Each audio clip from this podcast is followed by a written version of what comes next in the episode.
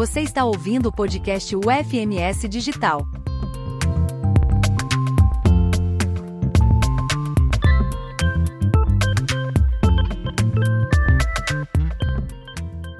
Olá, sejam muito bem-vindos.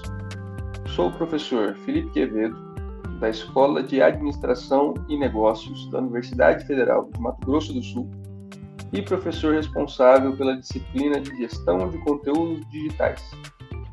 Tenho graduação e mestrado em Administração pela UFMS e doutorado em Administração pela Universidade 9 de Julho.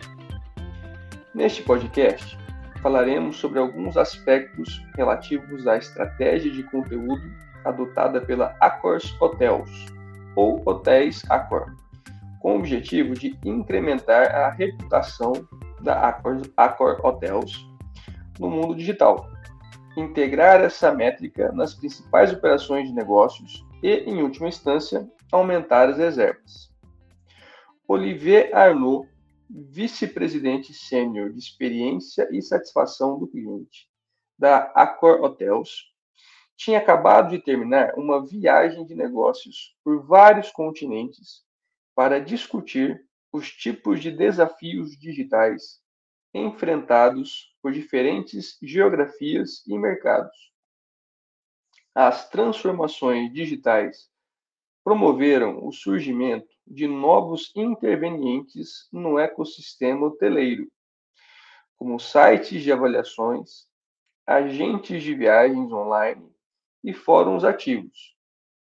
Estas perturbações também geraram uma nova espécie de concorrentes, como a Airbnb e outras configurações semelhantes, como a One Fine Stay, considerada uma versão de luxo da Airbnb.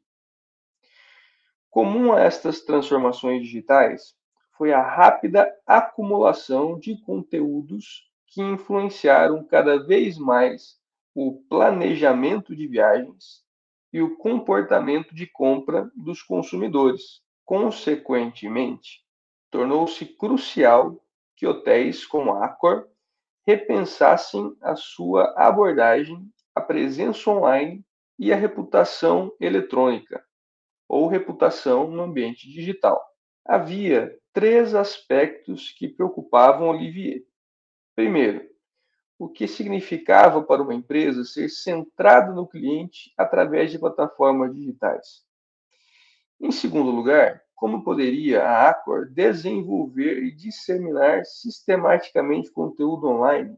E terceiro, como poderia a Accor influenciar a sua reputação eletrônica e integrar tal métrica nas suas operações comerciais? Embora o conteúdo não fosse novidade, elaborar um plano para uma empresa tão grande assim era algo completamente diferente.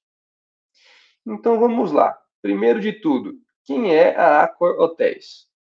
A Accor nasceu em Chief Company, fundada por Paul Dublin e Gerard Pelisson, que abriu o primeiro hotel, novo hotel, em Lille, na França, em 1967. Depois de apostar na expansão na França, a Accor entrou no mercado internacional, com a abertura de um hotel em Varsóvia, na Polônia, em 1973, seguida pelo Reino Unido, Holanda, Alemanha e Estados Unidos. Em 1980, contava com quase 200 hotéis em 22 países. 35 anos depois, tinha aproximadamente 510 mil quartos em 3.900 hotéis de 17 marcas internacionais, em 92 países, operando em seis continentes. Falando agora da transformação digital que aconteceu na indústria hoteleira. A revolução digital trouxe ao mercado uma onda de novas soluções tecnológicas, que representaram mudanças significativas para a indústria de viagens. As tecnologias digitais transformaram as expectativas dos clientes, permitindo que os viajantes se conectassem com outras pessoas e compartilhassem suas experiências ao longo da viagem. Desde transações online, como reservas e pagamentos, até a conectividade hoteleira, os clientes atuais que utilizam a internet precisam de menos mãos e respostas mais rápidas. O feedback em tempo real, através de dispositivos móveis, também elevou o padrão de agilidade organizacional. Hoje, os hotéis precisam ser rápidos para lidar com a velocidade dos desenvolvimentos e aproveitá-los. A revolução digital também aumentou o número de atores envolvidos no processo. Os agentes de viagens tradicionais costumavam ser a primeira parada no planejamento de uma viagem, seja para reservar os voos, obter folhetos de destinos turísticos, reservar quartos em hotéis, reservar passeios e demais serviços. Eles ofereciam descontos em passagens aéreas e ofertas de hotéis que os clientes não conseguiriam por conta própria e geralmente tinham que aceitar ofertas agrupadas. As comunicações das redes hoteleiras normalmente passavam por esses agentes. Eles concentravam nas características do hotel e não nos benefícios da experiência em se hospedar lá. Havia pouca possibilidade de feedback dos clientes e pouca informação comparativa também era disponível para os potenciais clientes na hora da reserva. No entanto, desde então, com o avanço da tecnologia, surgiram novos intervenientes para desafiar estas relações estabelecidas permitindo que os clientes escolham a dedo as suas preferências. Esses novos participantes, participantes incluem Booking, TripAdvisor, Trivago, Airbnb e as próprias redes sociais, como Facebook e Instagram. A revolução digital abriu caminho para que os consumidor, consumidores usassem postagens de amigos, familiares e até de celebridades nas redes sociais e sites de avaliação para pesquisar destinos, hotéis e locais de interesse, com escopo ilimitado para comparação de preços usando esses sites de busca. Além disso, os hóspedes nas redes sociais agora podem postar sobre a experiência da sua estadia durante e após a estadia. Isso gera uma mudança de poder para o cliente, os hotéis também têm de se adaptar ao fato de que os consumidores em todo o mundo assumiram o controle e a responsabilidade por boa parte da divulgação dos seus produtos, alimentando essas múltiplas fontes. Os amigos, os bloggers, as redes sociais, as críticas, as avaliações. Os clientes dos hotéis são agora mais autônomos e conhecedores, cerca de 95% deles verificam avaliações e pesquisam sobre os destinos e quartos e já não necessitam mais ser apoiados por esse serviço de recepção. Além disso, sites de hospedagem alternativos, como o Airbnb, mudaram e moldaram as experiências dos hóspedes de maneira diferente e criaram expectativas diferentes nos clientes que ficam mais que felizes em divulgar isso também. Como resultado dessas mudanças todas no cenário hoteleiro, hotéis como Accor começaram a desenvolver uma abordagem multicanal, ou como falamos no marketing, uma abordagem omnichannel, para o envolvimento do cliente, abordando preocupações digitais, além de outras atividades promocionais como trabalhar com agências promocionais terceirizadas, focando nas promoções nas férias e principais feriados, patrocínio estratégico de eventos de alto perfil, esporte, turismo, artes coisas desse tipo, parcerias com redes de televisão para reconhecimento geral da marca, expansão do conhecimento da marca, exposição específica dos hotéis e programas de fidelidade para aumentar as comunicações direcionadas aos membros. Em particular, a Accor tem aproveitado cada vez mais as redes sociais para promover eventos de patrocínio, enquanto os programas de fidelização impulsionam os membros através de descontos para as reservas através do site oficial do hotel.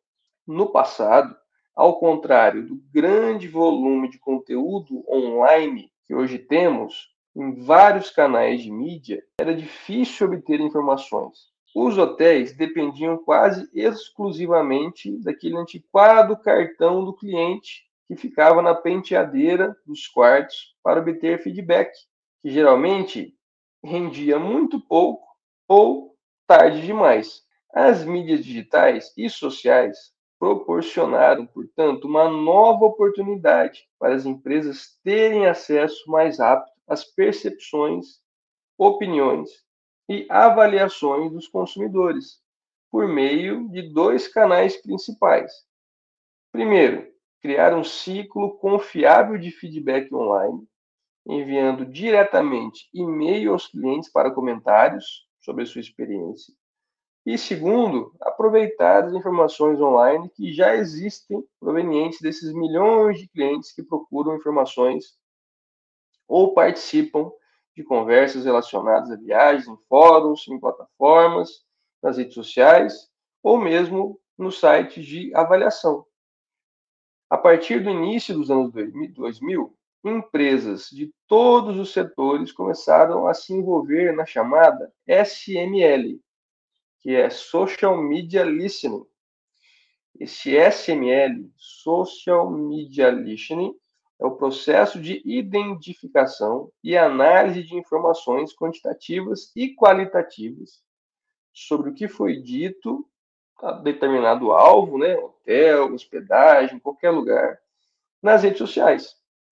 Por exemplo, depois de ter sido criticado online, a Nestlé, sediada na Suíça, desenvolveu um grupo de trabalho interno e um centro dedicado não só para monitorar e responder potenciais ataques online, mas também para ouvir o que os consumidores estão dizendo sobre ela no mundo online e incorporar as conclusões em vários intervalos ao longo da cadeia de valor.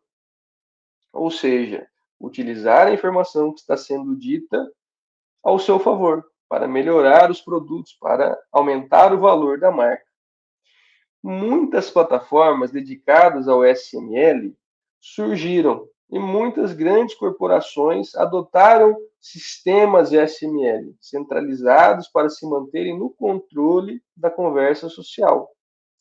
Percebemos então que a mudança tecnológica possibilitou que tanto os consumidores dos hotéis tivessem muito mais informação, mas também que os próprios hotéis tivessem muito mais informação sobre os seus consumidores. Os hotéis podem definir alertas no Google para destacar o que está sendo publicado online sobre eles. Enquanto as mídias sociais, como Facebook, Twitter, Instagram, podem ser monitorados para ver o que as pessoas estão postando. Avaliações de hotéis, comentários, reclamações de clientes, em sites de avaliação como o TripAdvisor, também podem ser ativamente examinados em busca desses comentários. Então, percebemos que o conteúdo gerado pelos consumidores pode ser algo de grande valor para as empresas. Além de monitorar o que está sendo postado, a criação de conteúdo também é crucial para estabelecer a presença de um hotel, que seria sua ferramenta promocional, e a sua reputação online, né, o seu feedback existem essencialmente duas fontes de conteúdo: o conteúdo que é publicado pelos hotéis e o conteúdo que é gerado pelo usuário, pelos diferentes usuários ou diferentes pessoas que se hospedaram nos hotéis. O primeiro, né, criado pela própria empresa, criado pelo próprio hotel, geralmente inclui descrição do hotel, fotos das suas características, descrições das instalações, tipos de quarto, serviços disponíveis, lista de preço e coisas desse tipo. Tendem a ser chamados ou denominados de conteúdo para educar, ou seja, trazer informações para o consumidor, e conteúdo para converter, aquele que tem a finalidade justamente de fazer com que o consumidor queira comprar, queira fazer a sua reserva no hotel. E tendem a atrair mais racionalmente do que emocionalmente. Lógico, ao falarmos sobre um consumo de viagem, de férias, coisas relacionadas com isso, o emocional sempre estará envolvido. Mas, de maneira geral, o racional fala mais forte com esse tipo de conteúdo. Eles também são caros e muitas vezes demorados para serem produzidos, já que esse tipo de publicação não é a especialidade principal do hotel. Já o conteúdo gerado pelo usuário, pelos consumidores, está prontamente disponível a todo momento e crescendo a todo momento, uma vez que as pessoas desejam postar avaliações. A maioria das pessoas quer justamente fazer isso e em qualquer lugar. Eles tendem a ser chamados de conteúdos para entreter e conteúdos para persuadir. Então, esse tipo de conteúdo, além de ser diferente, também pode ter uma finalidade diferente para o consumidor.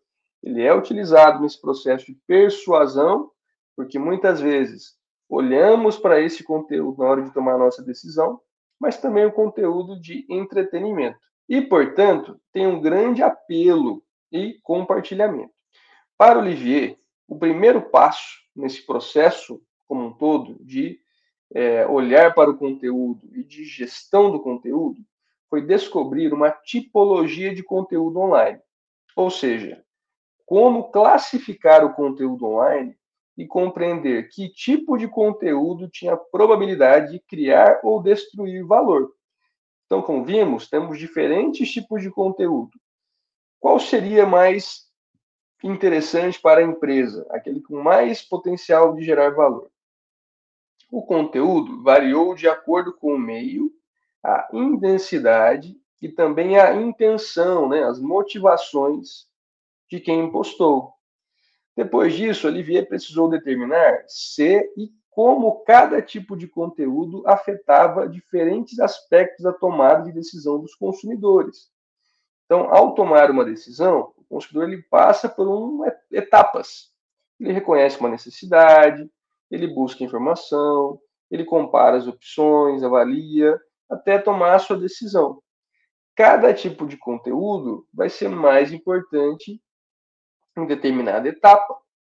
Então, o ponto de partida era observar os diferentes estágios da jornada do cliente e descobrir se alguns tipos de conteúdo eram particularmente eficazes para despertar a conscientização e outros melhores para mudar, por exemplo, a percepção do cliente. Em seguida, Olivier teve que descobrir como a Accor poderia criar ou co-criar conteúdo online. Com quem a Accor deve se envolver para co-criar esse conteúdo? Que celebridades, que influencers, por exemplo? Quando e como deve envolvê-los? Que tipo de conteúdo deve ser produzido? E como a Acor pode ajudar na geração desse conteúdo? Por fim, Olivier teve que decidir sobre os canais apropriados para divulgar esse conteúdo. Determinados tipos de conteúdo se adequavam melhor a canais específicos. Por exemplo, fotos, geralmente são, é utilizado o Instagram. Então temos que lembrar que cada tipo de conteúdo vai ser mais efetivo em determinado canal, em determinada mídia. Além destes desafios, Olivier questionou até que ponto a estratégia precisaria ser específica para cada segmento hoteleiro. Por exemplo, clientes luxo, premium, standard, que é o padrão. E por último, mas não menos importante, o plano precisava incorporar uma faceta organizacional. Como poderia a Accor fazer com que as suas equipes adotassem essa nova perspectiva digital e integrassem totalmente os novos resultados nos seus esquemas de incentivos. Então, em outubro de 2014, a Accor Hotels anunciou um plano de investimento de cinco anos no valor de 225 milhões de euros, com o objetivo de repensar e incorporar a tecnologia digital melhorar a oferta de serviços aos parceiros investidores e consolidar a cota do mercado de distribuição desse grupo. Ela intensificou ainda mais o seu impulso digital, transformando a sua plataforma de distribuição, acorhotels.com, num mercado aberto, a uma seleção de hotéis independentes. Esse serviço foi gradualmente aberto a hoteleiros selecionados nos primeiros mercados-alvo, a partir do final de junho de 2015. O objetivo foi oferecer mais de 10 mil hotéis em 300 cidades importantes em todo o mundo. Ou ainda, triplicar o número de hotéis da acarotéis.com. Em abril de 2016, a Acar Hotels também adquiriu a One Fine Stay, considerado a versão sofisticada da Airbnb, por 146 milhões de euros. A One Fine Stay é uma startup, né? era uma startup de Londres que permitia que as pessoas ficassem em casas mais caras e com serviços em cidades de todo o mundo. Dessa forma, podemos perceber a importância e a complexidade de trabalhar o conteúdo digital para uma marca ou um produto. Ainda mais quando nós temos uma marca ou uma empresa tão grande como era a Aqua.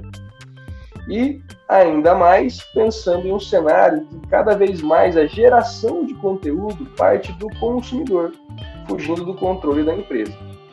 Espero que vocês tenham gostado de conhecer um pouco mais sobre esse caso e desejo um bom estudo a todos.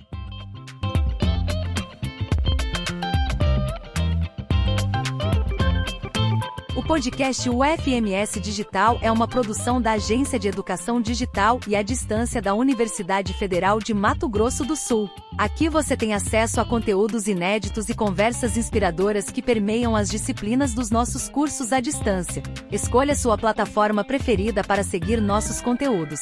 A UFMS agora é digital.